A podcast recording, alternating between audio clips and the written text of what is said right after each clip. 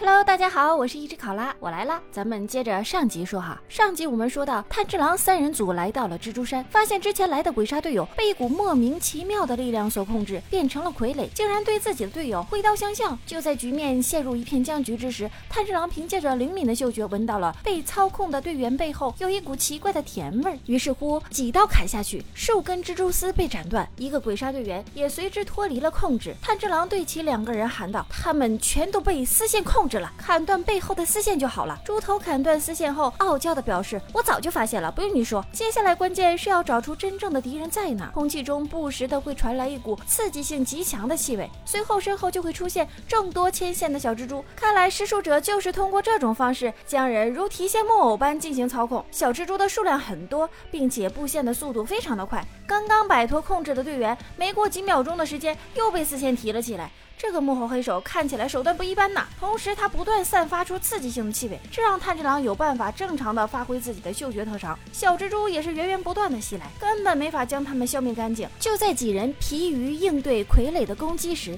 半空中突然出现了一只脚踩蛛丝的恶鬼，装逼范儿十足。他冷冷的说道。不要再来打扰我们家族的平静生活，不然妈妈会把你们都杀死的。伊之助最看不得别人装蒜了，他二话不说，一个借力高高跃起，挥刀向对方砍去。结果，嗯，跳的有点不够高，挥刀落空后自己又掉了下来。那个耍帅的鬼面无表情地看了伊之助一眼，便离开了。耍帅不成，反出丑，这下可丢大发人了。这让猪头大侠的脸往哪儿搁呀？为了补救自己的糗事，伊之助表示他要去找那个恶鬼口中说的妈妈，相信他一定是那个幕后的操纵者。接着，伊之助把双刀插在了地上，默念口诀：兽之呼吸，七之行，空间之诀。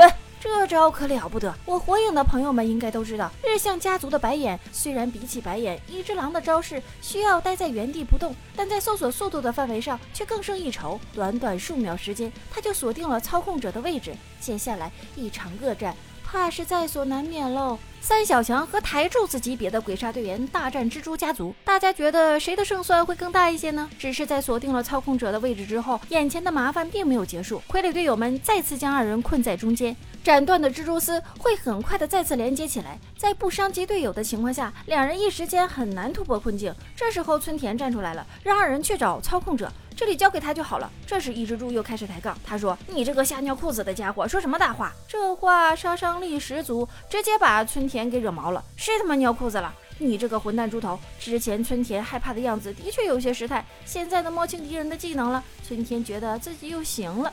当断不断，反受其乱。炭治郎也没有废话，拖着猪头就离开了包围圈。被炭治郎拖走的伊之助却是不依不饶的，要回去把村田暴揍一顿。哎，猪队友就是猪队友，仇人呐！当然回去是不可能的了。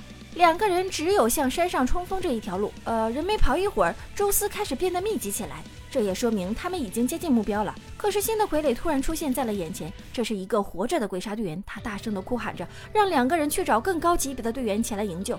看来事情比想象的还要棘手啊！另一边，那个被称作母亲的女鬼正在全力的操控着丝线。这时，之前的小鬼在林中冒了出来，小鬼的名字叫做泪。他冷冷地问母亲能不能赢。母亲看到泪，脸上却写满了惊恐。泪嫌弃母亲进展的太慢，冷冷地威胁道：“再不抓紧点儿。”就会向父亲告状。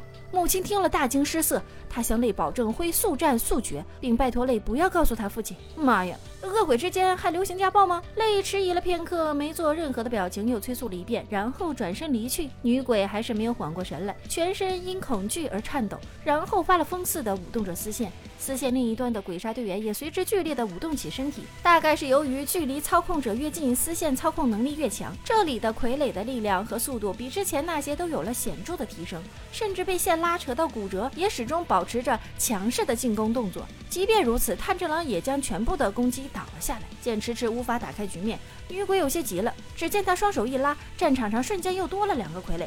只是这两个队员已被摧残的体无完肤，他们恳求炭治郎和伊之助给自己一个痛快。抑制住实在看不下去了，上前准备帮他们解脱，却被炭治郎叫住。看上去，炭治郎的心中已经有了一个可行的战术。只见他突然加快步伐，向战场外围跑去。看看看看，关键时刻又结束了吧？我们下期见。